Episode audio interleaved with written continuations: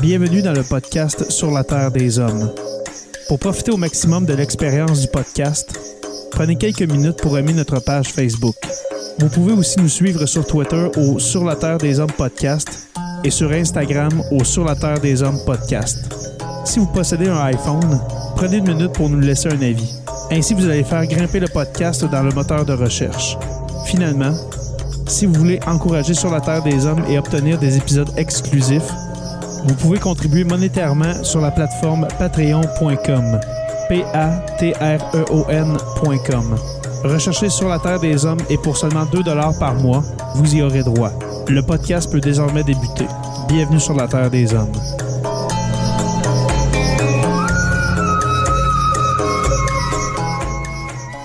Cet épisode de Sur la Terre des Hommes est présenté par Construction Rivard.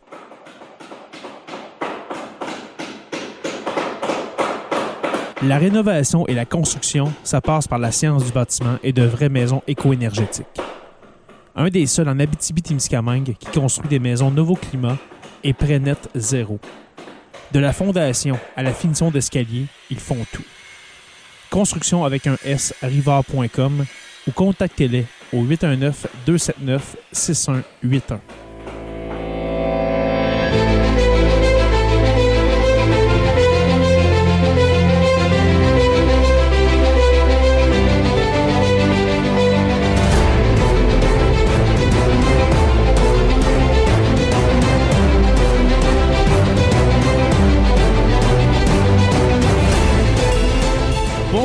à tous et à toutes et bienvenue à cet épisode 241 de Sur la Terre des Hommes. Jonathan Saint-Prof, dit le Pierre, comment vas-tu mon cher? Hey, salut Jay, ça, ça va, ça va, là, surtout à cette heure qu'on t'entend bien là, depuis tantôt qu'on se bat avec ton son, mais là, top notch. Ça n'a pas de bon sens. Écoute, ça fait. Ben, euh, on va, on va saluer notre invité, puis après ça, je vais euh, raconter les, les méandres. Les doléances. Ouais, ça, les méandres de mon aventure euh, audiophonique de- de- des derniers jours. Euh, Louis-Paul Willis, comment vas-tu, mon cher ami? Très bien, merci, vous autres. Oui, très bien. Très bien. Euh, ben, Hey, premièrement, Jay, tu, tu me laisses-tu, tu me laisses-tu juste euh, prendre deux secondes? Je veux souhaiter bonne convalescence à notre euh, orateur Construction Rivard de Rouen-Noranda. euh, que j'ai vu avec une attelle quand il est passé chez nous euh, la semaine passée pour Ben voyons donc. euh, regardez, ouais, il a été opéré à une épaule, si ma mémoire est bonne, donc euh, je ne savais même pas. notre. euh, ben, ça n'avait pas l'air à l'affecter, ben, ben, honnêtement, mais il y avait, ça, il y une attelle, puis je trouvais que c'était assez. euh, ça valait la peine de le plugger, vu que c'est lui qui paye quand même le matériel qu'on utilise en ce moment. Ouais, c'est ça. oui, euh, construction avec un S Rivard de Rouen-Noranda qui, on va se le dire, ben, c'est mon cousin, Michael, euh, que je ne savais pas qu'il était, qu'il était blessé. Euh, écoute, euh, mon fait bien cousin, sa job pareil. Ben, tant mieux, un, peu, un petit peu plus de bureau, un petit peu plus de bureau dans ce temps-là. Mais je vais, euh, je vais m'enquérir de, ses, euh, de son état de santé tout de suite après l'épisode, voir comment est-ce qu'il va. Mais euh, ouais, dans le fond, euh, Michael, qui est avec nous dans Sur la Terre des Hommes depuis deux ans, euh, orateur, euh, pour ceux qui ne savent pas c'est quoi orateur, c'est le niveau de Patreon ultime à 50 dollars par mois. Fait que c'est comme un peu de, ben, c'est notre commanditaire avec euh, Miel Habitémis, le meilleur miel de, miel de l'univers, etc. là. Euh, alors, euh, oui. alors, Mais si vous regardez dans l'écran, ceux qui nous écoutent en vidéo, il reste encore de la place pour d'autres euh, je veux dire, orateurs. Il en, reste, il en rentre au moins trois dans le visuel. Fait que si Ben, moi, il y a des gens je qui compte au moins être 4 plugués à chacun de nos épisodes, ouais, on pourrait aussi. Il y a de la place en masse. Puis quand il n'y aura plus de place, Joe, qu'est-ce qu'on va faire? C'est qu'on va euh, juste mettre des stickers sur nos faces. Fait que si, mettons, on a 10 orateurs, ben là, il n'y aura plus nos faces. Ça va être genre, je sais pas, moi, euh, une euh, Valentine avec. euh, on va manger des hot dogs On pendant va se faire tatouer. Ben, faites-vous des jerseys. En passant, c'est vraiment en lien avec la thématique d'aujourd'hui, mais faites-vous des jerseys, là, tu sais, un peu comme euh, au vélo, là, avec des logos. Ah, euh, les- ou les courses de char, courses automobiles, ouais, c'est ouais, comme ça. Ou les euh, fameux chandails de hockey en Europe, là, tu sais, qu'il y avait Uh-huh. le logo, c'est juste des stickers, des commanditaires. Hey, sérieux, ça serait malade si notre prochain gilet sur la Terre des Hommes, ça serait juste ça. Ouais, vraiment. Ben, je- il y a quelques mois, j'avais une, une idée, c'était de, de, de personnaliser, de customiser un espèce. Parce que moi, j'a- j'adore le hockey. Joe, je crois aussi que tu, que tu aimes bien le hockey sur Ouais, je l'écoute moins depuis que j'ai plus le corps, par exemple. Je le subis Oh. encore, mais je l'écoute moins. Ah, ok, d'accord. Mais euh, je voulais une espèce de chandail, justement, tu sais, ben, plus, tu sais, parce que le podcast, c'est surtout l'automne et l'hiver qu'on en fait. Une espèce de chandail de hockey avec le logo de Sur la Terre des Hommes, avec les commanditaires. Ça, ça, ça ressemblerait vraiment à un chandail européen, on va se le dire. Ça serait Euh, malade. Ça serait malade. C'est dans les projets, hein? C'est dans la bande de Puis- projets. Puis je trouve que, comme, euh, comme Louis-Paul disait, ça fit vraiment avec le sujet d'aujourd'hui. Ça fait très culte de la personne, ce qu'on est en train de faire. on de l'image. Et de l'image. Et de l'image. Un logotype, c'est- une image euh, ramenée à son plus simple élément là, pour, pour euh, évoquer quelque chose de, de- de très clair et précis. là. Ouais. Puis en plus, on ne s'est pas consulté. On ne s'est pas dit on va, on va commencer l'épisode en parlant de ça. On, on est dans l'esprit de l'image, du. euh, de- comment on dit ça? Du sponsor, etc. Euh, Louis-Paul, ce sujet-là, ça fait plusieurs semaines qu'on qu'on- qu'on s'en est parlé, hein, qu'on ferait. C'est booké depuis au moins un mois et demi, deux mois. Ben, en fait, je pense qu'on en a parlé à la fin de ma participation. La dernière fois que je ne sais plus c'était quand, là, peut-être en janvier. Euh, Ouais, fin, fin janvier, début février, je pense. OK. Ouais, puis c'est là qu'on s'était dit, ah, on pourrait parler de l'image euh, qui est un peu mon domaine euh, de spécialisation là, euh, au niveau de, de- de la recherche. Donc, euh, c'est sûr que moi, c'est- on, on- on peut partir longtemps euh, et parler d'image, là, ça, c'est sûr.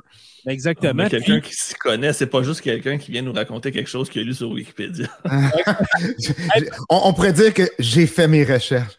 Un- ben, un pre- dans le fond, on va rappeler qui tu es, Louis-Paul. Tu es un professeur à l'Université de- du Québec en Abitibi-Témiscamingue. Et ta spécialité, justement, c'est ça, c'est l'image, c'est euh, la création euh, numérique, etc. C'est bien ça? Oui, En fait, moi, j'interviens dans les programmes en création numérique là, à l'UQAT, mais moi, mon, mon poste, mon- ma spécialisation, elle est vraiment dans la théorie du cinéma, la théorie des médias. Euh, Et le principal de mes recherches se déroule à travers la théorisation, donc, donc vraiment, tu sais, une réflexion théorique, philosophique sur notre rapport à nous, les sujets humains parlants. Nous sommes T'es des un didacticien, dans le fond. euh, ouais, je sais pas. Je sais pas si je me qualifierais de didactien. Ben, là, à part dans la mesure où je transmets un savoir, mais. euh, Ouais, t'es- ben, je veux dire, comparé à un praticien, tu ne mets pas en application nécessairement. Tu es plus dans la théoricien. réflexion. ouais, Ouais, pour moi, plus un théoricien qu'un didacticien, effectivement. ouais, ouais, parce que il me semble, un didacticien, je suis en train d'apprendre aux autres comment l'enseigner. Je pourrais peut-être Ouais. faire ça aussi. Ok, là, C'est mais... peut-être juste moi qui n'ai pas pris le bon mot, effectivement.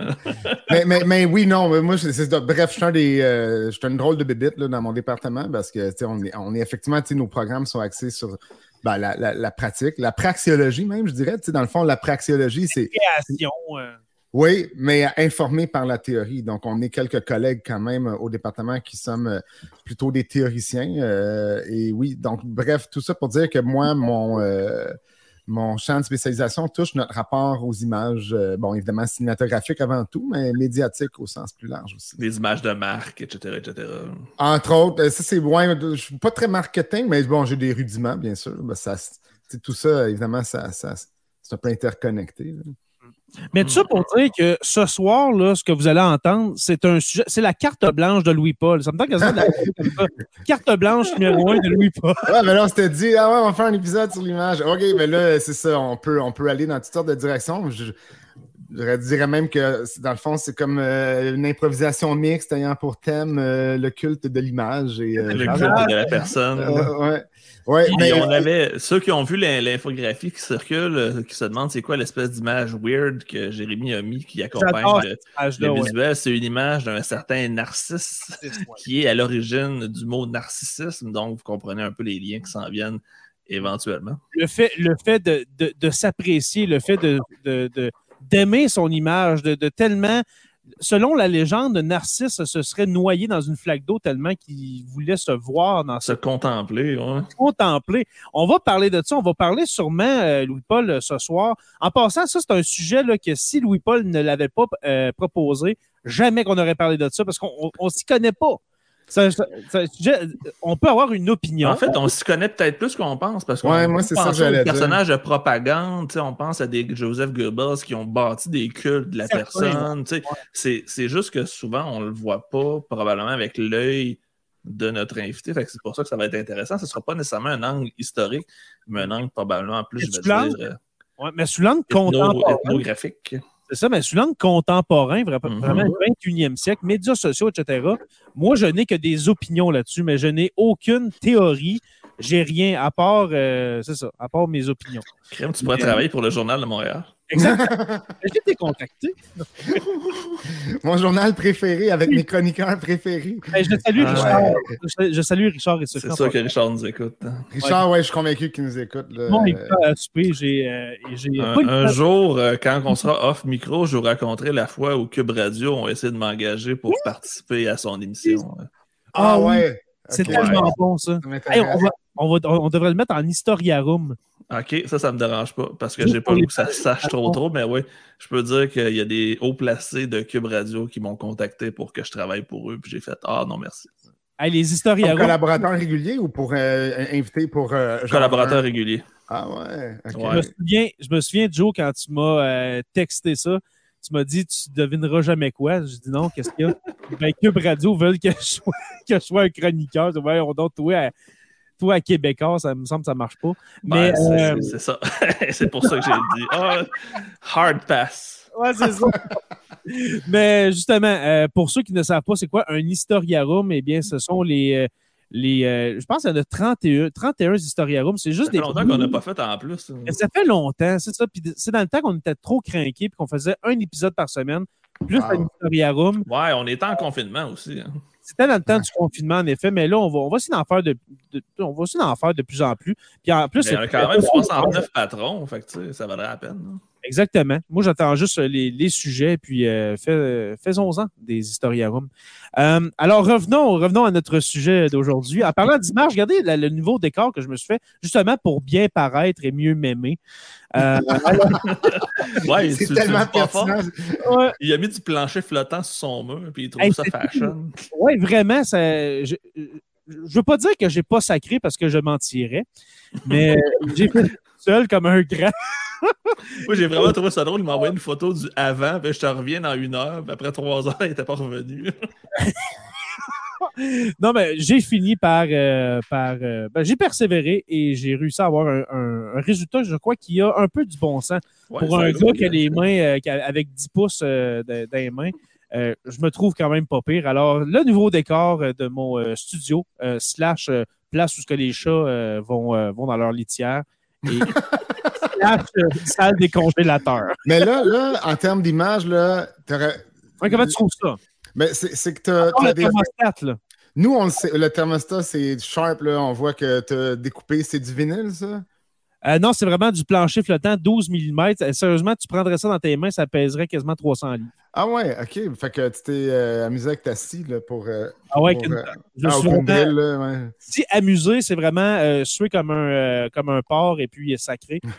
c'est vraiment amuser. Mais mon point, c'est que nous, là, on te regarde en ce moment. Oui. Puis, euh, on ne sait pas là, que c'est la place où tu gardes ta litière. C'est vrai. Mais ça a l'air beaucoup alors plus là, professionnel que moi, mettons. Oh, ok, ouais, quand tu sors ça. là. mais, mais, mais- mais parce que, on, tu sais, surtout à l'ère euh, post-pandémique, ou même pandémique, on, on, on, euh, on se met en scène là, euh, dans nos Zooms, dans nos. euh, Il y en a qui font ça en direct devant des millions de personnes, puis qu'il leur arrive des anecdotes d'un enfant qui rentre ou des trucs comme ça. Ah, il y en a eu. Des collaborateurs nouvelles, des trucs de même. Là, euh, Mhm, Dans un euh, sujet super sérieux, là, on parle de la guerre en Ukraine, puis il y a un Ouais. enfant qui arrive en criant.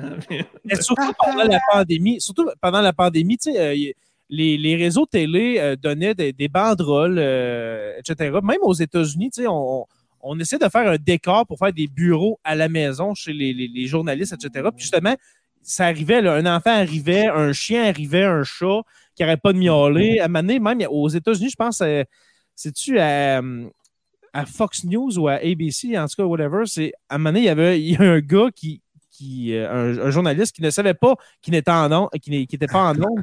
Il s'est relevé puis il était en boxeur. Mais tu sais, il était en veston cravate, to- euh, pas tox, mais vraiment bien habillé. Il se lève puis il, il est en bobette. Là. Il y en a toutes des, il y en a plein des Ah, histoires ouais. d'horreur de même.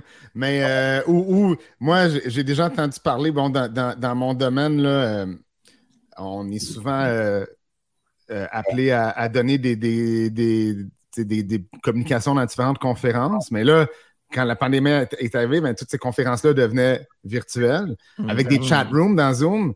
Puis, tu sais, dans Zoom, il faut être très prudent là, parce que tu peux très facilement envoyer un message en pensant l'envoyer à une personne, mais ça s'en va à tout le monde. là. Puis moi, j'ai entendu des histoires d'horreur. De, Genre, ah, il est donc bien plat. Exactement. Genre, c'est donc bien emmerdant, ce- ce- ce- cette conférence, euh, ce panel, peu importe. Puis dans le fond, Oh, ça s'en allait à toute la, la- la salle virtuelle. Oh, wow, que- quel beau malaise après. hein. Mais, mais tu sais, pour- si on ramène ça, puis là, on brûle un peu des étapes parce qu'on on n'a pas parlé un peu des, des fondements théoriques qui soutiennent ce genre de réflexion-là. Mais tu On, sais, on on- est dans l'intro en ce moment encore. ouais, c'est correct, là. On- mais mais euh, c'est c'est On qu'on a dit qu'on allait faire juste 40 minutes finalement. Je vous l'avais dit, les gars. Euh, le, on fait qu'il y a de la mise en scène. D'ailleurs, le StreamYard, je sais pas vous autres, là, mais moi, je suis toujours un peu euh, perdu euh, dans StreamYard parce que, dans le fond, euh, il me renvoie une image miroir. Euh, euh, C'est-à-dire, je me reprends, il ne me renvoie pas une image miroir. Il me Ah, on renvoie peut aller le l'image changer que dans vous- les options, par exemple. Ah, comme dans moi, Zoom, je me suis que- mis miroir parce que tu vois, Joe le prof, en arrière de moi, il est écrit miroir. OK, OK. Ouais, mes, mes pancartes en arrière, mais donc keep calm and Il y a une façon d'aller gosser pour justement, parce que ça, me- ça me gossait trop d'être en. Mais, En mais en passant, tu sais, quand tu es dans Zoom, là, toi, tu te vois en miroir, mais le reste du monde le voit à l'endroit, ton Joe le prof. Là. Le logiciel, il le flippe. Sauf Automatiquement. que, ouais. automatiquement, mais automatiquement, ce que StreamYard ne fait pas, ou en tout cas, il ne l'a pas fait pour moi, euh, c'est qu'il me montre ce que vous autres, vous voyez. Mais moi, c'est bizarre parce que d'habitude, quand je me regarde dans le miroir, si je lève la main gauche, ben, tu sais, c'est- il y a une symétrie qui n'est pas là. Là, tout est à l'envers. Là, vous dites, bon, mais c'est quoi le rapport? Puis on s'en fout. Mais non, on s'en fout pas. Parce que notre rapport au miroir, c'est un rapport qui est fondateur de notre rapport au monde.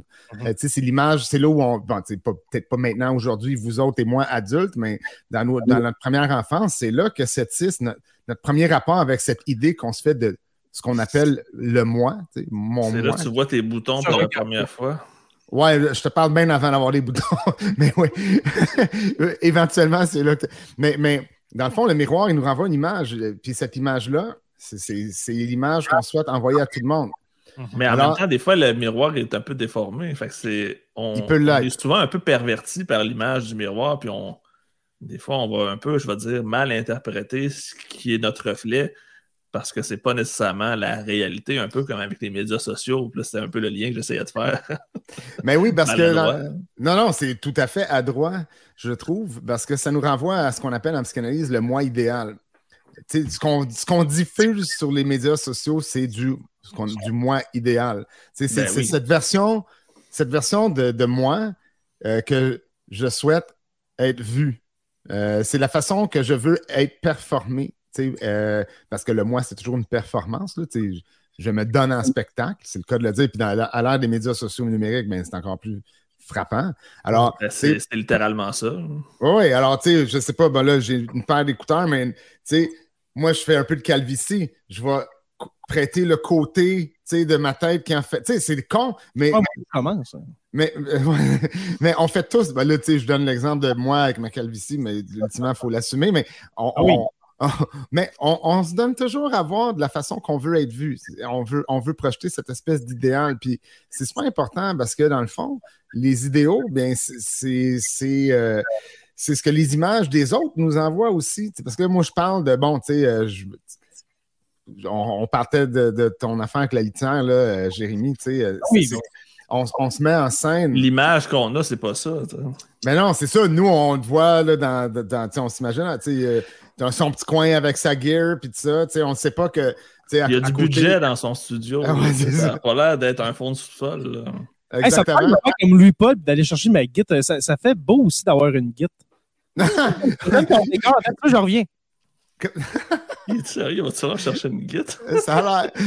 Euh, mais ouais, fait que mais, mais c'est- moi aussi, hein, tu sais, on peut pas émettre ce genre de critique-là puis penser que nous autres, on se situe à l'extérieur de ça. Tu sais, nous autres aussi, on produit notre propre moi idéal, la façon qu'on veut que les gens nous voient. Fait que ton rapport avec les, les médias sociaux, moi, je le trouve important parce que, tu sais, sur les médias sociaux numériques, c'est précisément ça qu'on fait. Tu sais, on, on on va mettre... malgré Ouais. le fait que je me considère pas comme un influenceur, je sais que je suis soumis un peu à tout ce que tu vas nous dire pendant les 45 prochaines minutes. ben, on l'est tous, hein? oui, évidemment, comme influenceur, mais, mais euh, je veux dire, juste notre présence socio-numérique, on, on la soupèse. Là. Quand tu choisis ta photo de profil, là, euh, tu ne vas pas prendre euh, la photo de toi qui se lève. Du... Ouais, c'est ça, avec ta coiffure du matin, à moins, puis ça, c'est drôle, que tu veuilles avoir l'air de la coiffure du matin. Sauf que là, tu achètes la pâte aux gens coutus, coiffure du matin, headbed, bedhead, je sais pas quoi. Puis ça te prend une heure à mettre en scène cette chevelure-là, qui est censée être celle de. Parce que ça fait partie du personnage que tu projettes, ça fait partie de l'image que tu projettes. Oui, donc certains, certains, les gars, ont des personnages. Qu'on parle des influenceurs, sûrement qu'on va en parler. Euh, est-ce que vous voulez en parler maintenant des influenceurs ou bien on, si on parle de la théorie avant, mettons? Non, non, euh, moi, je vais rentrer un peu de théorie partout euh, où je peux. Là, On parle des influenceurs, justement, comme tu dis, Louis Paul, il y en a. Regardez, justement, j'en ai ma, guitare à côté de moi. Bien joué, bien joué. Oui. Alors, ça ramène un peu d'éléments au décor. Euh, mais ça pour dire que les influenceurs, oui, il y en a qui se donnent en, spectacle, tu sais, vraiment de. Puis ça doit être tellement brûlant. moi, je crois vraiment que être un influenceur, tu sais, vraiment le type d'influenceur que qu'on entend parler, là, vraiment juste des, photos euh, de, de temps cute, etc. Ça doit être brûlant. Des dogface. Des dogface. À un moment donné, oui, ça a l'air niaiseux, mais tout le temps, tout le temps, penser à être comme ça, ça doit être. meilleur tout le temps. Ça doit être épuisant. Mais on, le fait tous dans une certaine mesure, mais jamais. Ça, c'est next level. Euh... Ta vie, c'est. Mais c'est-tu du narcissisme ou c'est des gens qui sont pris dans un engrenage puis que là, ils ont comme plus le choix? Ben, Ou c'est des gens qui hein, veulent vraiment s'exposer? Ben, c'est ça, parce que je pense qu'il y a du narcissisme, mais il y a, aussi beaucoup d'exhibitionnisme. C'est pas la même mm-hmm. chose. Hein? Euh, le narcissisme, c'est de se ressentir. Puis, on, soit dit sans passant, en tout cas d'un point de vue psychanalytique, nous avons tous, du moins c'est souhaitable, une, certaine dose de narcissisme, d'amour propre, etc. Mm-hmm. Euh, certains en ont plus que d'autres. Hein. Euh, exactement. Puis d'être anarcissique, d'être dépossédé d'un narcissisme, c'est une pathologie en soi. Ça prend un minimum, justement, comme tu le dis, de, self-respect, d'amour propre. Mais en même temps, ça prend de l'autodérision aussi. Fait que ça te prend les deux extrêmes pour être équilibré. Être capable d'autodérision, moi, je pense que ça, ça prend euh, une force euh, qui n'est pas donnée à tout le monde parce qu'il faut accepter, être si je ramène ça à ce que je disais tantôt, on se donne un spectacle tout le temps. le moi, là, c'est ce qui est un peu le fondement dans la psychanalyse, c'est le moi, c'est cette espèce de le masque. fameux moi de Freud. Là. Oui, mais relu à travers les années par d'autres. Mm-hmm. Euh, Moins cocaïné, mettons. Entre autres. Moi, je suis beaucoup plus influencé par la pensée de Jacques Lacan, qui est un psychanalyste euh, du milieu de la 20e, euh, du, du milieu du 20e siècle, oui, qui, lui, a opéré une transformation quand même assez radicale de la pensée de Freud pour relire Freud, bon, à travers plein d'influences intellectuelles de son époque. Le remettre à jour un peu en même temps. Ouais, tu sais, au avec les, le mettre à jour avec l'évolution des sciences humaines de son époque qui continue aujourd'hui, la linguistique, la sémiologie, euh, bon, tu sais, euh, plein de trucs. Mais bref, tout ça pour dire que le moi, ben tiens, pour Lacan, euh, c'est, et, après, aujourd'hui, la façon qu'on conçoit le moi dans la psychanalyse, c'est l'idée d'un masque qu'on porte et c'est ce masque-là représente ce que je veux projeter autour de moi. Alors, être capable d'autodérision, pour, pour revenir à ça, euh, ça, ça, prend une euh, assurance quand même.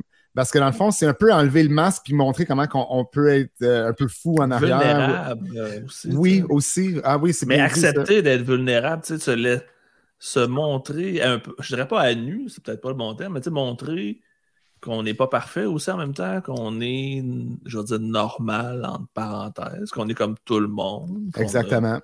Des défauts. Parce que le masque, ça me fait penser au concept de, du personnage. Il y a les gens qui sont des personnalités, qui ont un personnage, soit des acteurs, des comédiens, euh, des humoristes et compagnie. Je prends l'exemple de Martin Matt, qui est à mon avis le meilleur exemple de personnage personnage de Martin Matt, haïssable, désagréable. Au début, les gens pensaient qu'il était vraiment comme ça, qu'il était vraiment un but de lui-même, puis autant, il est peut-être un petit peu. J'imagine que le personnage n'a pas être loin ça de la réalité.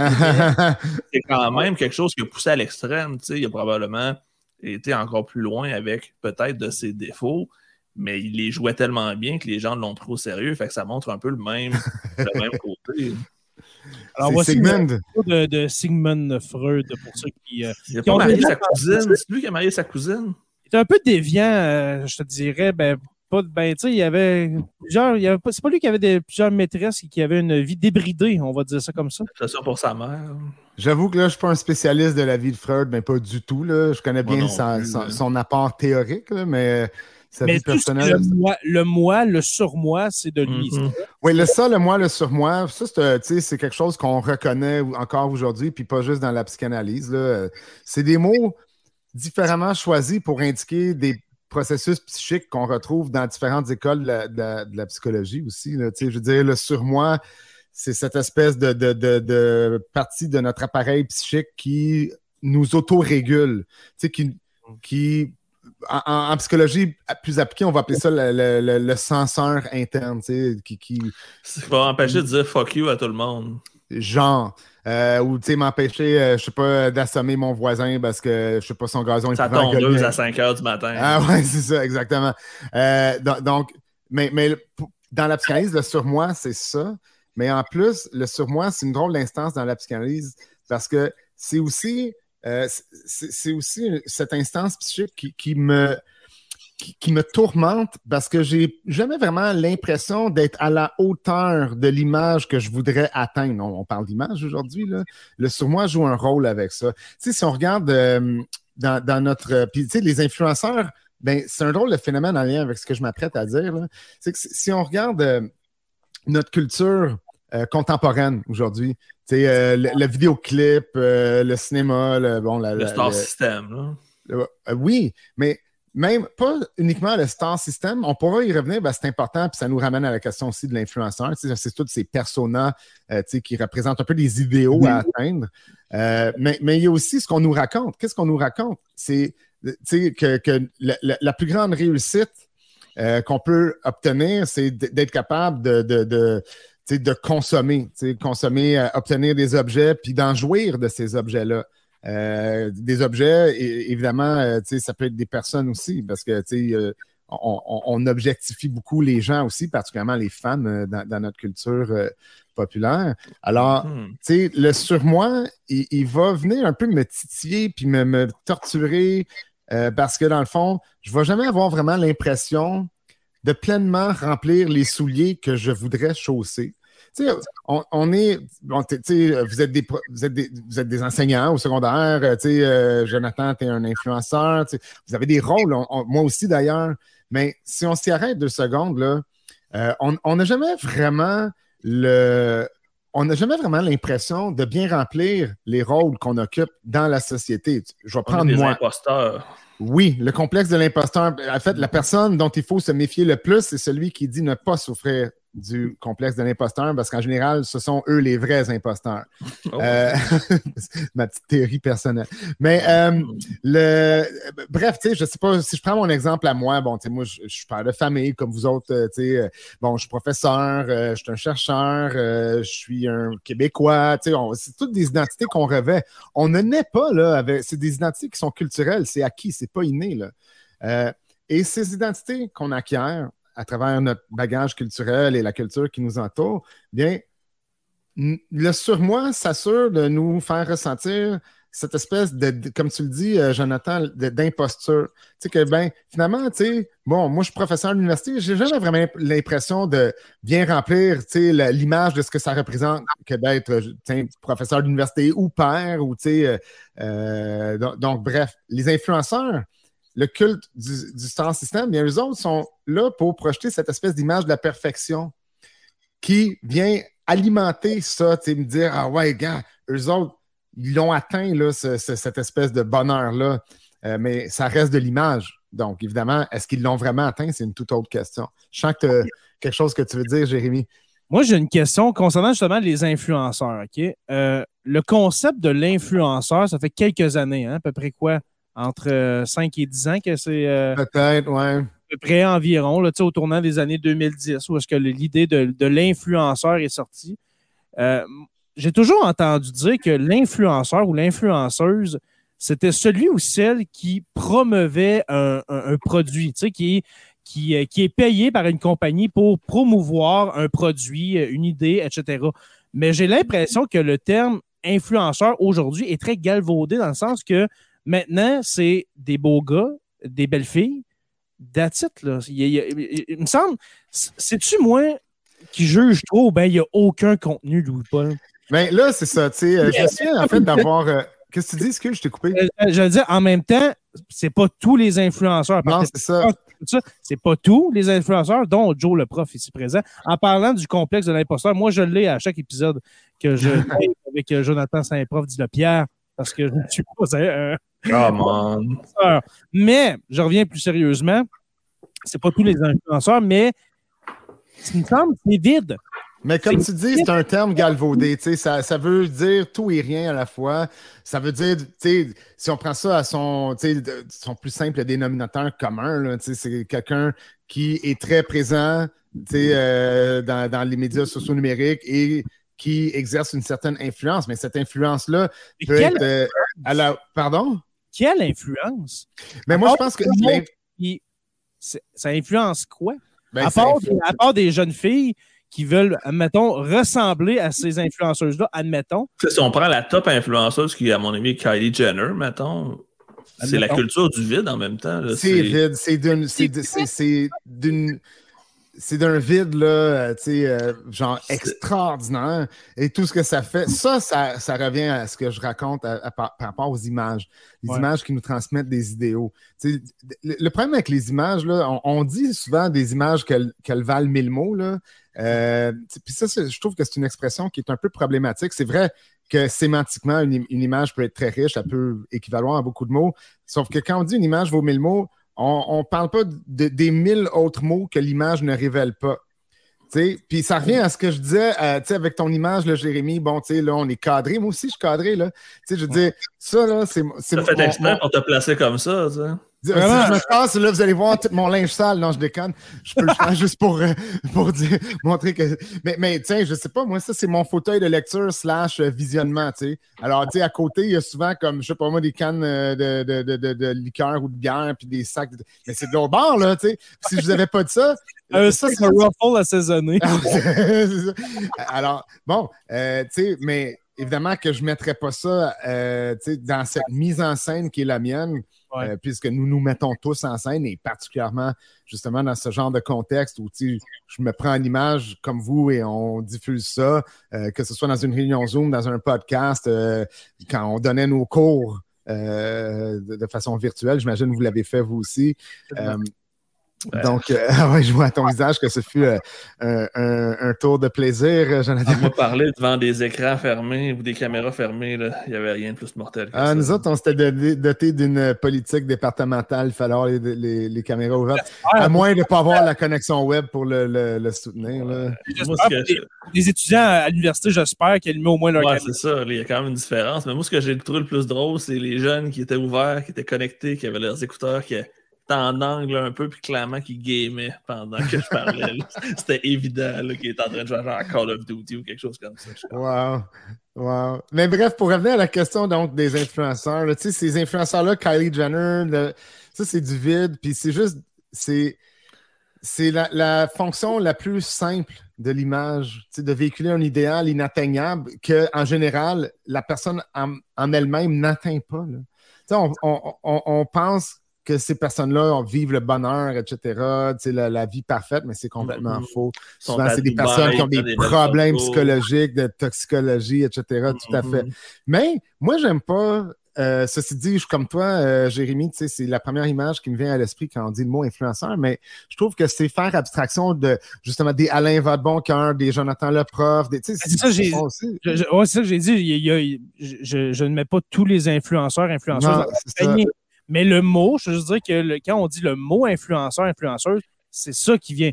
Mais justement, de bon cœur, euh, il y a plusieurs influenceurs. moi, euh, j'ai essayé justement de pas de me définir autrement, mais j'ai remarqué que souvent les gens qui sont, je veux dire, dans le contenu et non dans le contenant, vont se dire je suis un vulgarisateur, je suis un pédagogue, je suis un. Tu sais, ils vont trouver une autre façon de se décrire parce que si tu dis influenceur, tu perds 50 de ta crédibilité en partant. c'est vrai.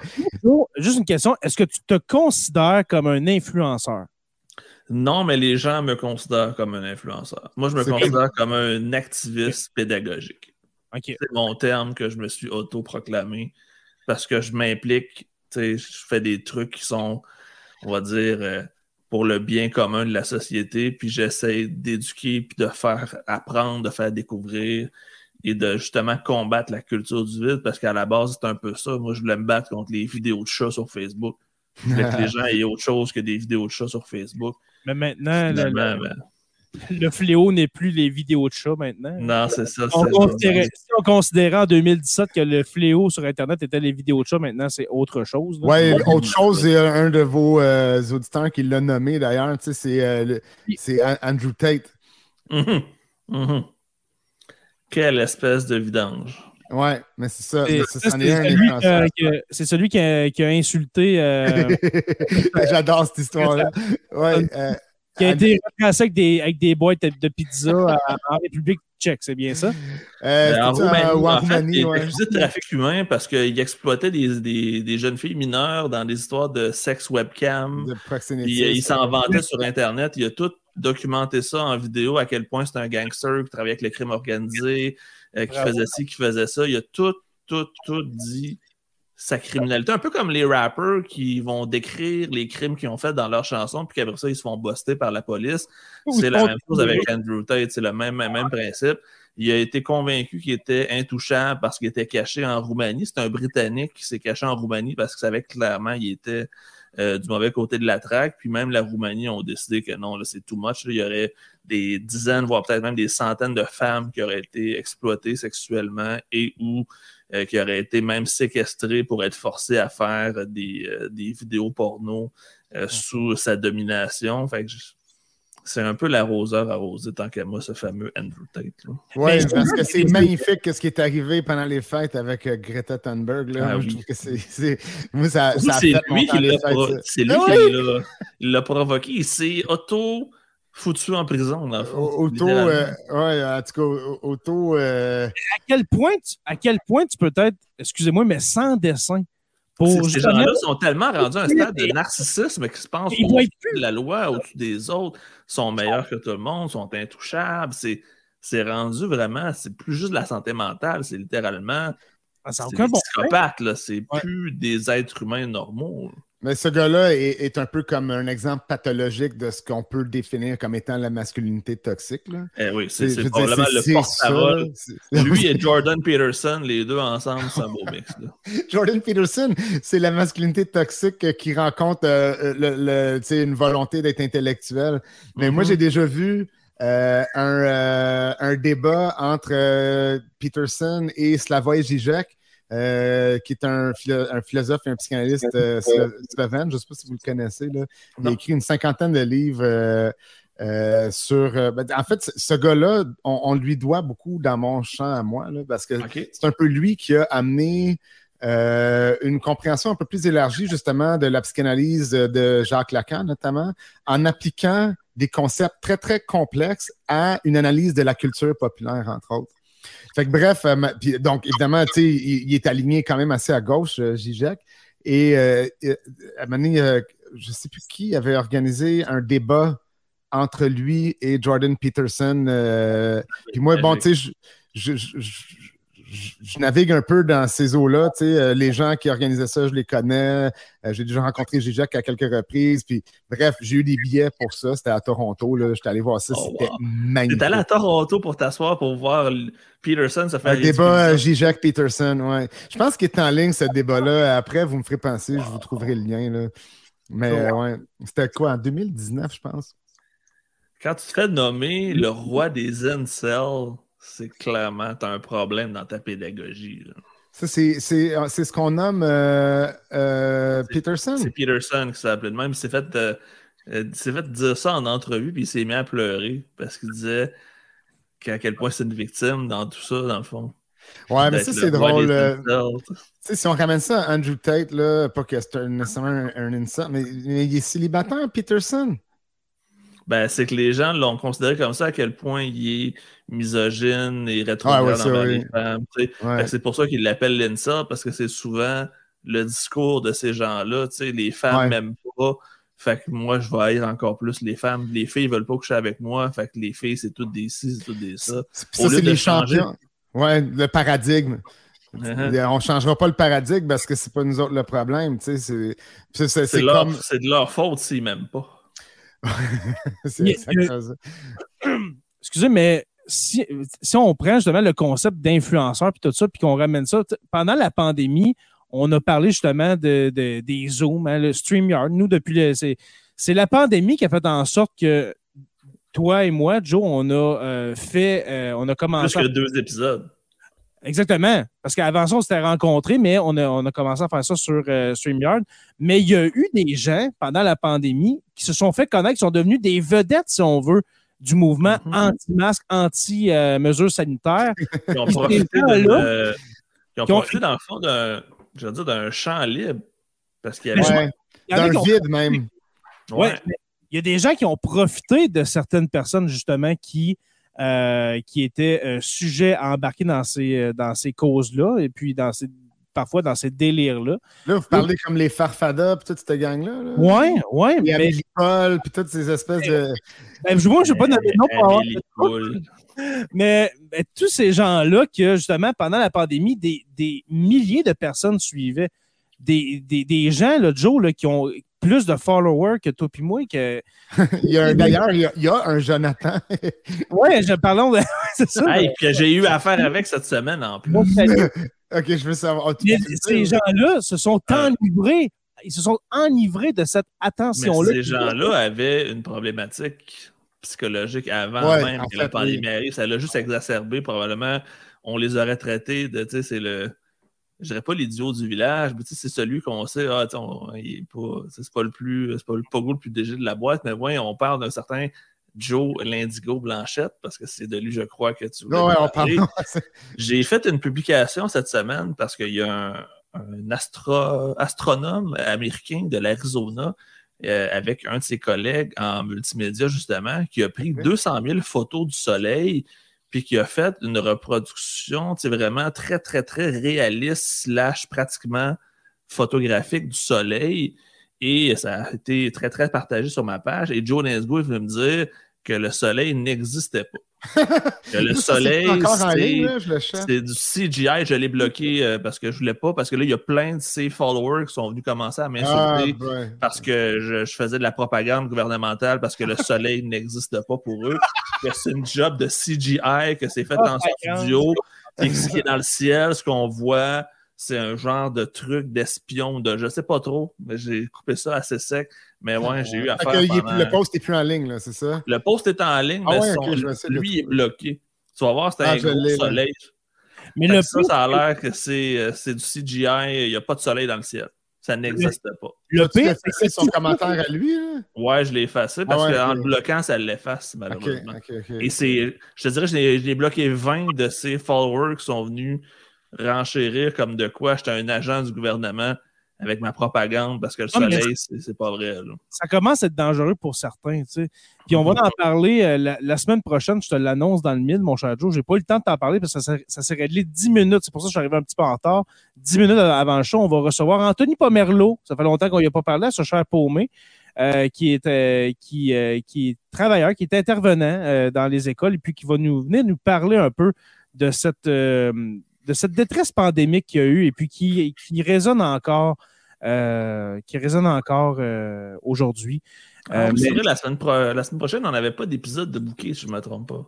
On en avait un, oui. on va recevoir Love Joyce à Anami.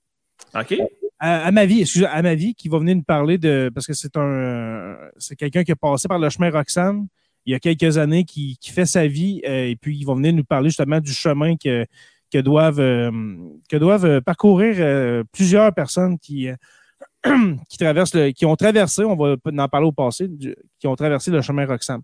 Mais tout ça pour dire que j'allais dire, le pire dans tout ça, c'est que euh, certains de ces anti, ben pas anti-influenceurs, mais de ces influenceurs anti-mesures sanitaires, etc., euh, certains de ces gens-là ont pris goût, ont pris goût au fait d'être écoutés, d'avoir des centaines de personnes. Des... Le, le, live Facebook, là, la mode du live Facebook a explosé pendant la pandémie. Puis eux autres, c'était justement des théories à coucher dehors. Ils carburaient à ça. Ils carburaient à ça vraiment, puis ça, ça, s'empilait, ça s'empilait une par-dessus l'autre, théorie par-dessus théorie. Puis à un moment donné, c'est que tu es rendu trop haut pour, pour euh, revenir pour sur redescendre. Pour redescendre. C'est euh, triste parce que y a, c'est comme un espèce de, d'élan pour euh, sentir le besoin de. Ça va sonner très je sais pas, le hautain, mais ça se veut pas comme ça. Mais c'est juste une façon d'étaler un peu son ignorance. C'est comme, parce qu'on en a tous une ignorance. Moi, c'est pas comme si je savais tout là, dans la vie, mais si je me mettais à vous parler, on parlait d'Alain Votre Bon Cœur tantôt. Si je me mettais à parler de cardiologie, ici et maintenant, j'étalerais mon ignorance de la même je façon. Je m'excuse, mais tu serais pas crédible. Je serais nul. Euh, alors, c'est un peu la même chose, tu sais. Euh, euh, puis c'est pas. Bon, après ça, euh, là, on s'est fait dire que oui, mais eux autres, on a fait nos recherches, mais, mais, c'est parce que, tu sais, faire de la recherche. ça, c'est en fait ce que je m'apprête à dire témoigne un peu du triste état dans lequel on se trouve culturellement, socialement. C'est qu'on on a tellement euh, délaissé ou méprisé un peu le rôle des institutions d'enseignement, surtout dans ce cas-ci post-secondaire, là, on, a tellement méprisé ça qu'on ne réalise pas aujourd'hui qu'il y a quelque chose qui s'enseigne à l'université qui ne se trouve pas dans une vidéo YouTube. Il y a une méthode. Exactement. La méthodologie, l'épistémologie, euh, ça, là, puis moi, j'en vois, il y en a une couple, de, je les nommerai même pas, mais d'autres influenceurs de ah ce genre-là, qui des, des pseudo-intellectuels, qui n'ont jamais mis les pieds euh, dans un cours de quoi que ce soit, mais qui euh, lisent plein de livres. Ils ne savent pas comment les lire, c'est ça le problème. Alors, moi, tu sais, j'en connais qui lisent Michel Foucault, mais qui ont, ils ont une compréhension tout croche là, de Michel. Mais moi, après ça, si je vais lire justement des ouvrages en cardiologie, mais moi aussi, j'ai une compréhension tout croche. Je n'ai pas l'épistémologie ni la méthodologie mhm. de cette science-là. Comment est-ce que je peux comprendre quoi que ce soit? Et de parler de recherche, justement, l'expression de faire ces recherches maintenant, là, c'est plate à dire, mais l'expression faire ses recherches et être un patriote, on ne peut plus les dire maintenant parce qu'ils ont été souillés par, par cette caste-là pendant la pandémie. OK? Maintenant, on peut, on peut plus dire je suis un patriote québécois. Tu vas te faire dire regarde, euh, on, retourne au, euh, on retourne au convoi à Ottawa, là, tu sais, quasiment. Là. le mot patriote, puis ça, c'est, euh, c'est un bon ami. je, je, salue Frank Paquette, François Paquette, si tu écoutes ça. Mais il disait ça justement le mot patriote, tu peux plus dire ça. Faire ses recherches, tu ne peux plus dire ça parce que tu peux faire de toi. Parce que faire ses recherches, c'est plus que regarder une vidéo de 13 minutes sur YouTube ou bien de lire, euh, euh, de lire 5 minutes sur euh, Wikipédia. C'est même plus que lire un livre que tu sors comme ça.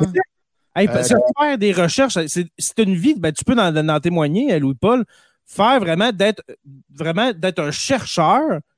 Pas, tu peux pas dire, mettons, Louis-Paul, moi, je connais tout d'un certain sujet parce que j'ai lu un livre qui en parle. Ça marche pas de même. Non, effectivement. Plusieurs points de vue.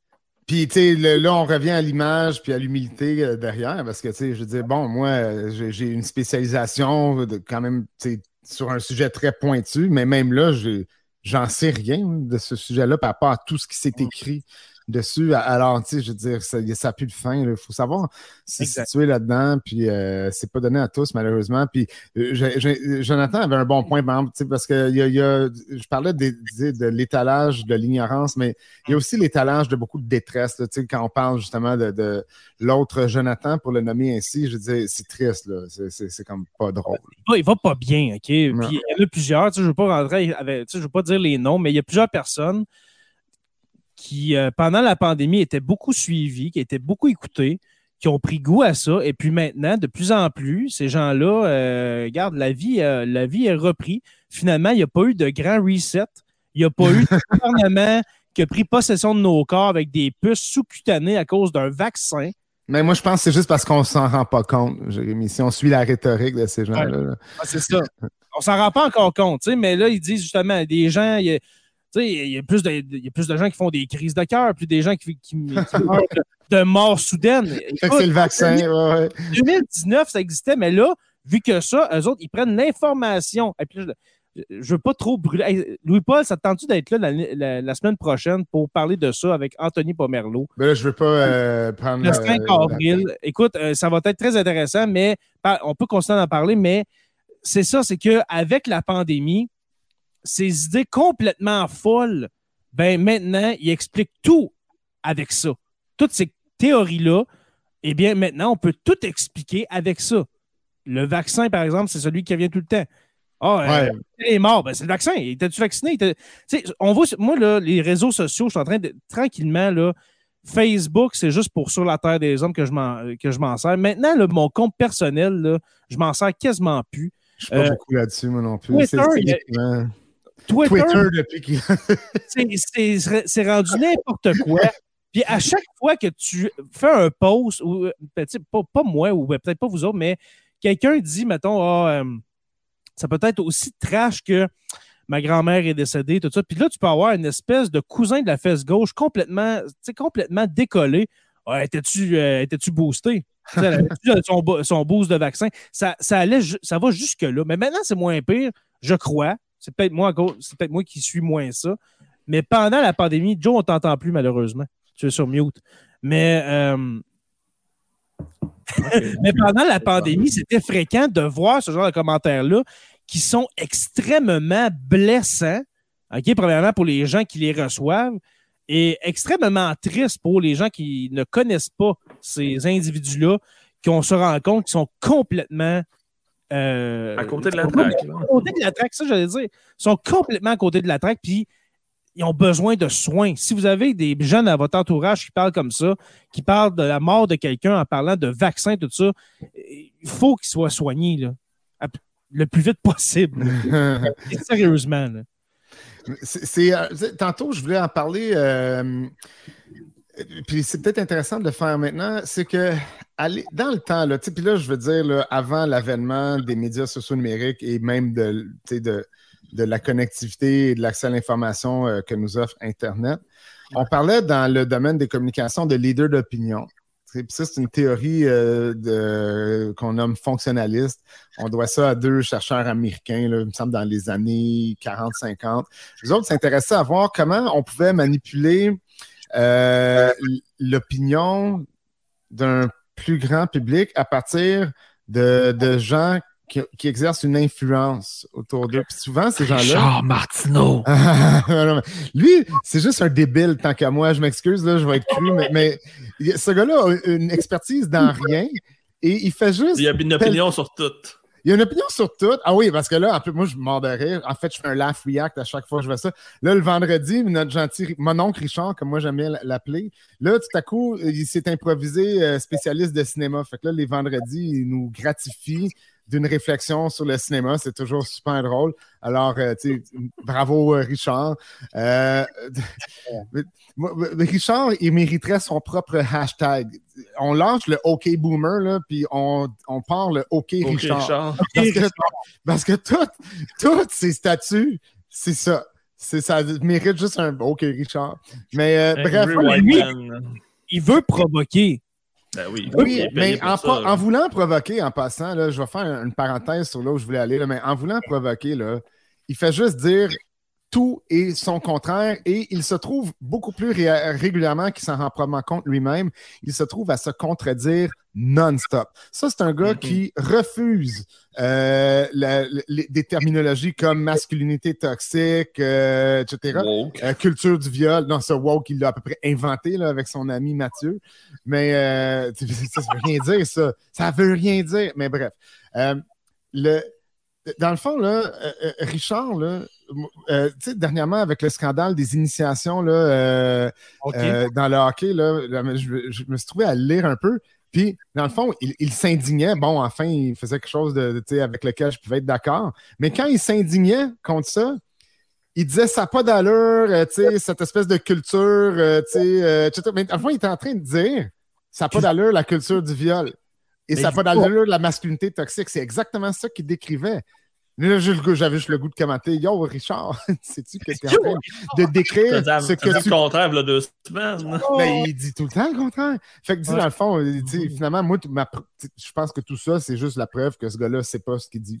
Puis tout ce qu'il veut, c'est déranger. Mais, euh, tu sais, déranger, puis lui, il veut fâcher le monde parce qu'il est fâché. Fait qu'il faut que tout le monde soit fâché. Tout n'a pas d'ombre, pas d'allure. vraiment que Richard, c'est un personnage. Probablement que oui. On parle quand même d'un gars qui était chroniqueur dans les voir avant. Hein? J'espère pour lui que c'est un personnage parce qu'au fond, lui, il ne doit pas être heureux. Ah, lui et sa femme, je ne suis pas sûr que c'est des personnages. Je pense qu'ils se croient vraiment et qu'ils s'aiment beaucoup. C'est des narcissiques puissance Oui, compulsifs, absolument. Ouais. Oui, oui, parce que quand tu.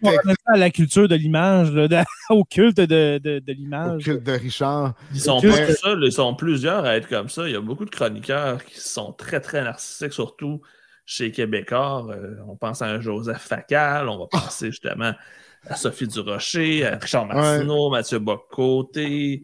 Euh, il y a Benoît Dutrisac, il y en a des tonnes et des tonnes et des tonnes. Puis c'est tout le même moule, le même discours, la même cassette.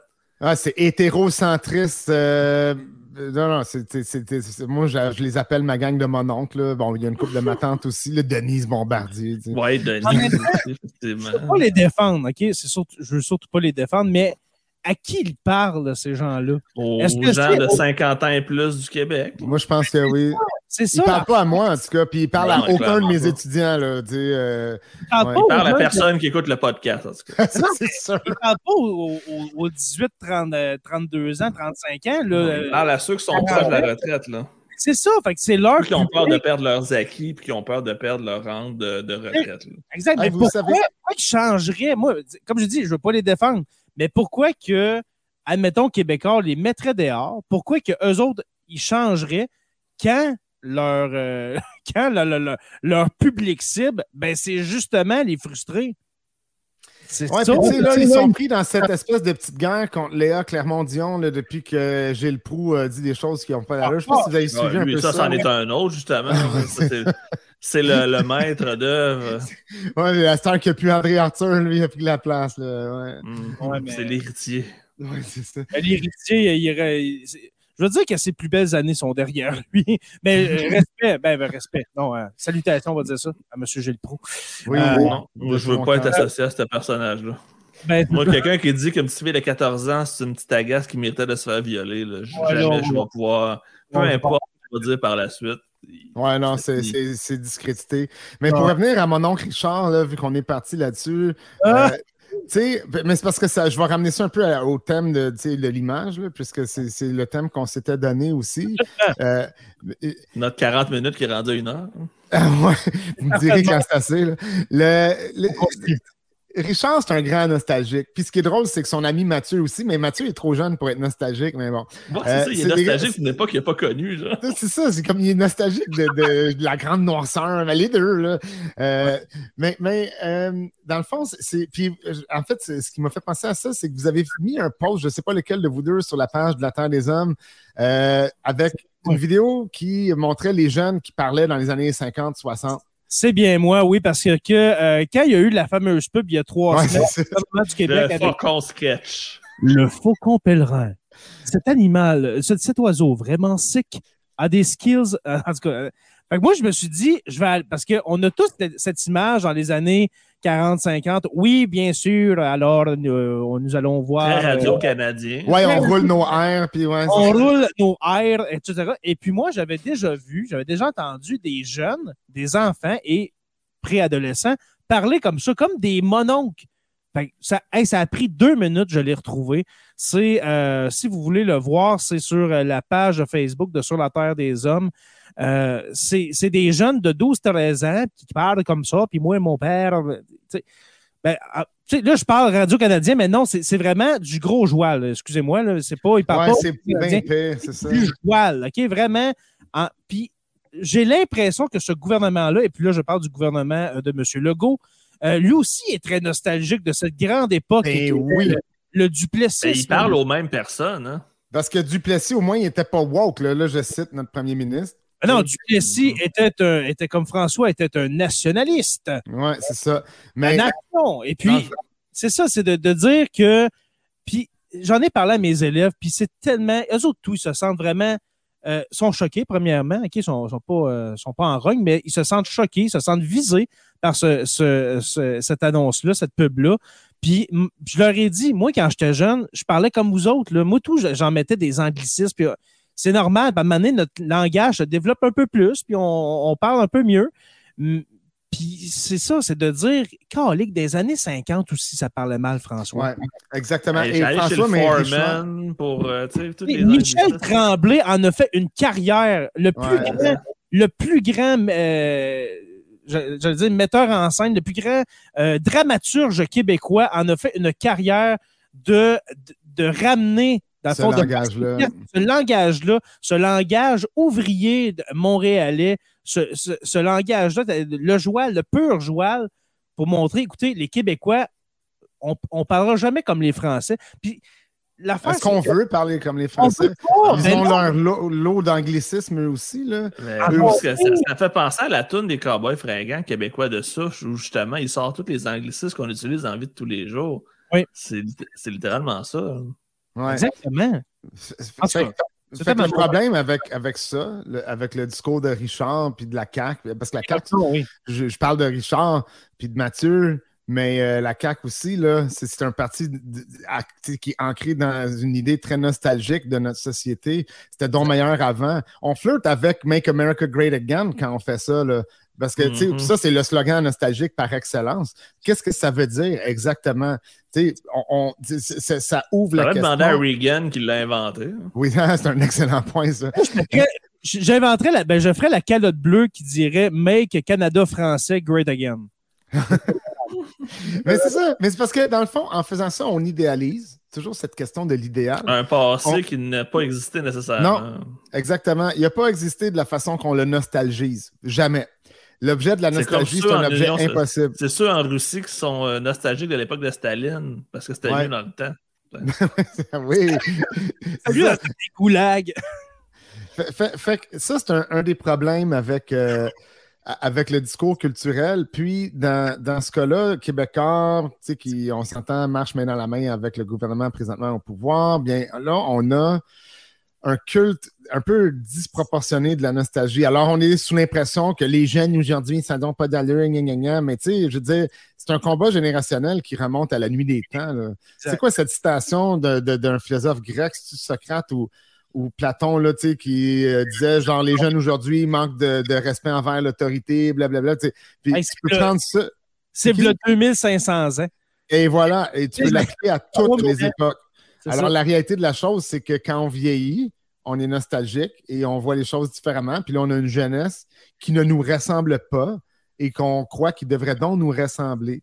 Euh, et ça nous amène à avoir une vision très biaisée du monde, qui est celle qu'on se fait vomir dessus par Québécois à tour de bras. Euh, et que malheureusement, notre gouvernement veut nous enfoncer dans la gorge, justement avec des pubs comme ça. C'était donc bien mieux avant. Ça, c'est comme tous ces mêmes euh, sur le passé. Ça, c'est donc terrible parce qu'on a des écrans, puis on est entouré d'écrans. Je dis pas que c'est une bonne chose, puis je dis pas que c'est pas que ça comporte pas des dangers, mais d'avoir cette impression que c'était donc bien mieux avant qu'on soit entouré d'écrans puis qu'on ait notre iPhone dans notre poche, ben moi, j'avais, à un il y avait ce même, euh, tu sais, de, genre du monde, tu sais, tout privé la face dans leur journal. Dans, un tramway ou un autobus ou, ou un métro, là, tu sais, puis dans le fond, c'est la même... Le coup cassé comme nous, on fait avec notre... Exactement. Ah, mais l'écran a donc tué notre socialisation, mais c'est complètement faux, tu sais, c'est une idée complètement débile euh, qui est fondée dans, dans la nostalgie. Puis la nostalgie, moi, je suis un grand nostalgique à la base dans ma vie personnelle.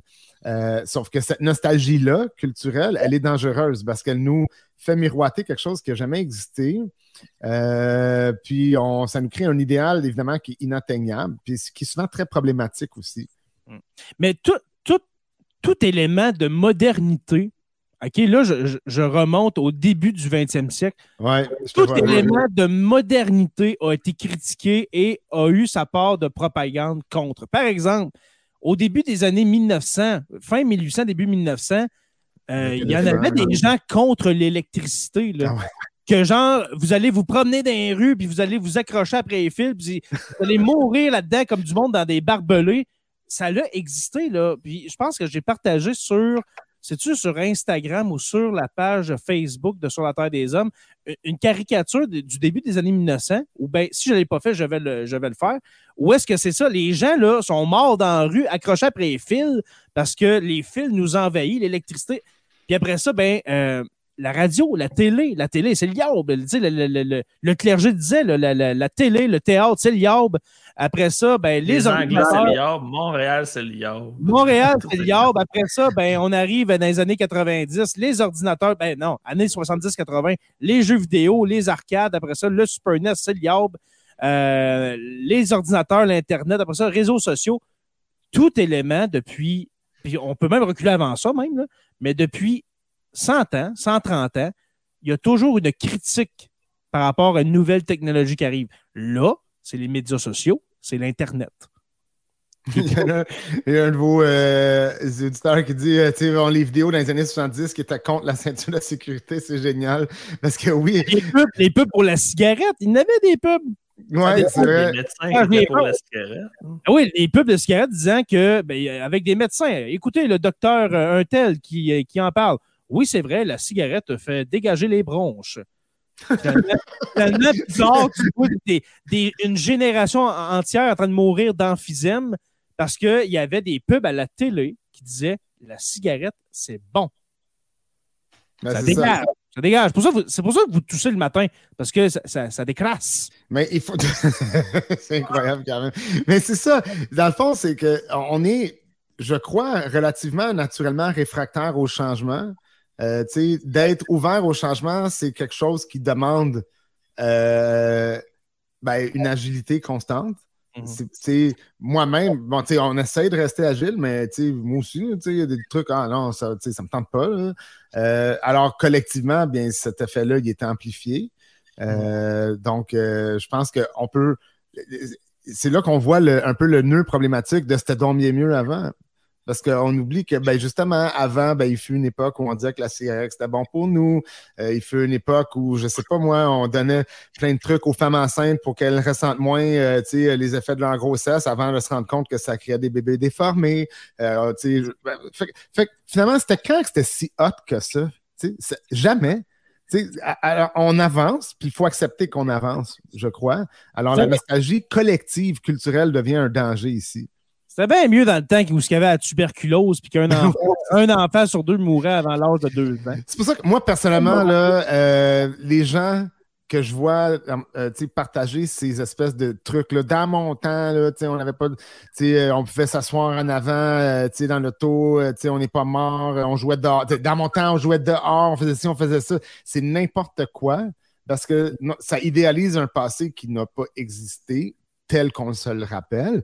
Et en même temps, ça vilifie le présent, ce qui est une erreur. Parce qu'on est pogné là, anyway, là. Hmm. Quelle belle discussion, messieurs. Quelle belle euh, façon de finir l'épisode. On est pogné là. c'est mon, mon, mon, bon français à moi. Ah, c'est sketch, les gars. C'est sketch. ça me tente C'est très sick. Euh, ah non, regarde, pour finir l'épisode, là, vous ne l'entendrez pas, mais ça me tente vraiment. Je n'ai pas l'autorisation de François, notre euh, cher premier ministre, mais ça me tente vraiment, pour ceux qui ne l'ont pas entendu, ça va être en audio, OK, mais imaginez-vous un faucon pèlerin qui euh, vole, qui est libre comme ça, et puis c'est vraiment une espèce, un peu avec la voix de Charles Serre, un peu, tu sais, très découverte, là, tu sais, euh, où est-ce qu'on décrit le faucon pèlerin avec des termes que ça a l'air que ces termes-là sont utilisés par tous les est un peu sketch. Oui, et mon avenir est très, euh, demeure sketch. Ça faisait un sketch en passant, Louis-Paul? C'est pas euh, genre, c'est un peu brouillon, là? Non, ouais, euh, en danger. Ah ouais, ok. Proche, bah, moi, c'est un peu ça, je vois. Pas sûr, brouillon. OK, parfait. Parce que même mes élèves de 15 ans ne savaient pas ce que ça voulait dire. sketch. Ah, mais pourtant, la jeunesse aujourd'hui, gna, gna, gna, on salue, on salue Jean-François euh, Roberge, qui est maintenant ministre, je crois, de responsable de la langue française, qui est au, euh, est au-dessus de, qui est euh, à l'origine de ce projet. Puis j'espère qu'il va y en avoir d'autres juste pour qu'on qu'on rit un peu. Ou bien, on va, OK, je vais le dire autrement pour prouver, à, prouver à François Legault que le, le, français est vraiment en danger, pour qu'on en rise. Ah oui, risons-en. Risons-en. Voilà. Sinon, si vous avez deux minutes, allez écouter les deux minutes du peuple parce que François Pérusse a refait un remake de la pub ah, du non, C'est magique. Ah, je l'ai pas vu passer. Moi non ça a passé, ça sort aujourd'hui, j'ai vu ça tantôt. C'est magnifique. Je vais aller voir ça. Mais c'est ça, euh, on va, euh, je, vais, je vais la trouver et puis la mettre en audio, en podcast. Alors pour ceux qui sont qui nous euh, regardent sur YouTube, ben, premièrement, merci. Parce que c'est surtout en podcast qu'on est écouté, qu'on est suivi. Alors, merci à vous autres. Et puis, pour ceux qui sont, je vais passer le message, pour ceux qui sont en podcast, allez vous, euh, allez vous abonner à la chaîne, à la chaîne YouTube de, Sur la Terre des Hommes. Euh, des fois, allez l'écouter en vidéo là. C'est juste pour mousser un peu cette chaîne-là que j'essaie de faire décoller, mais euh, comme un bon vieux char dans le temps de François qui est rendu avec 400 000 km et puis qui a, 60 ans d'usure, ça décolle pas. Alors voilà. Voilà. Alors, merci, mon cher Louis-Paul Willis. Un autre épisode, ma foi, euh, ma foi, incroyable. D'anthologie. D'anthologie. Ben, merci à vous autres, les gars. C'est vraiment, vraiment cool de ta part, Louis-Paul, d'avoir proposé un sujet. Et puis, on t'invite d'ailleurs à, nous en proposer d'autres, ou même si on en a d'autres à te proposer, on va t'en faire part. C'est toujours avec plaisir. C'est vraiment très cool. Euh, Jonathan Saint-Prof, dit le Pierre, encore merci, mon ami. Toujours un plaisir. Vraiment un plaisir. Et puis, merci à nos membres Patreon. Euh, cet épisode-là n'était pas euh, diffusé euh, sur la page de Joe ou bien sur la chaîne YouTube ou bien sur Twitch. On essaie d'en faire plus pour les membres Patreon. Après tout, ils donnent de leur denier pour, pour, voilà, pour nous encourager et puis tout ça. Alors, ils, ont l'épisode Là, on est quoi? On est mardi. Alors, deux jours avant tout le monde, ils, ont, euh, ils nous ont vu cet épisode. Alors, merci beaucoup à vous, les membres Patreon. Merci aux abonnés, euh, nos abonnés en podcast qui nous suivent nous sommes disponibles sur Apple Podcast, Spotify, Google Podcast et euh, YouTube au Sur la Terre des Hommes Podcast. Merci à nos membres Patreon, les curieux stagiaires, historiens, érudits, nos érudits François Brassard, Mathieu Lauzon, Marie-Pierre Delille, que je nomme pas euh, assez souvent. Et puis les autres membres Patreon, je vous jure que bientôt, je vais vous nommer. Mais les nouveaux, euh, écoutez, dans les stagiaires, oui, Anthony Chiasson, Marc-André Lessard, Frédéric Lavoie, Jocelyn Constantino, qui est de plus en plus actif sur la page de Sur la Terre des Hommes et aussi dans la page privée euh, des membres patrons. Je, te salue. Et puis Cédric Bouchard. Euh, du côté des, euh, des curieux, eh bien, nous avons oui, Martin Prudhomme, Guy Saint-Michel, Cédric Mondor et René Couture, qui sont de nouveaux membres Patreon des derniers mois. Et puis nos orateurs, bien sûr, Construction avec un S, Rivard de Rouen-Noranda avec une attelle et puis miel Artemis. Le meilleur, le meilleur miel, le miel qui est, qui est consommé euh, dans les bureaux de Québécois. Faut-il le, Ça doit. En tout cas, moi, c'est le miel que j'achète. C'est vraiment très bon. C'est Bruno, hein, près, de chez moi, au Effectivement, ouais. Mmh. Alors, pour rejoindre les membres Patreon et puis assister à ces fabuleux épisodes, ces magnifiques épisodes avec Louis-Paul Willis, eh bien, c'est le, patreon.com barre oblique SLTDH. Je vous invite à rejoindre la page Facebook sur la Terre des Hommes podcast et sur la Terre des Hommes, la communauté, pour venir discuter avec nous. Sur la Terre des Hommes est une présentation des éditions Derniers mots. N'oubliez pas qu'à tous les jours, nous écrivons l'histoire et on se revoit la semaine prochaine pour une autre page d'histoire de Sur la Terre des Hommes. Et on vous laisse avec la pub du gouvernement du Québec sur le déclin du français. Le faucon pèlerin. Cet oiseau de proie vraiment sec est reconnu pour être assez chill. Parce qu'il est super quick en vol, il peut passer la majorité de son temps à watcher son environnement. Mais malgré que ses skills de chasse soient insane, l'avenir du faucon pèlerin demeure sketch.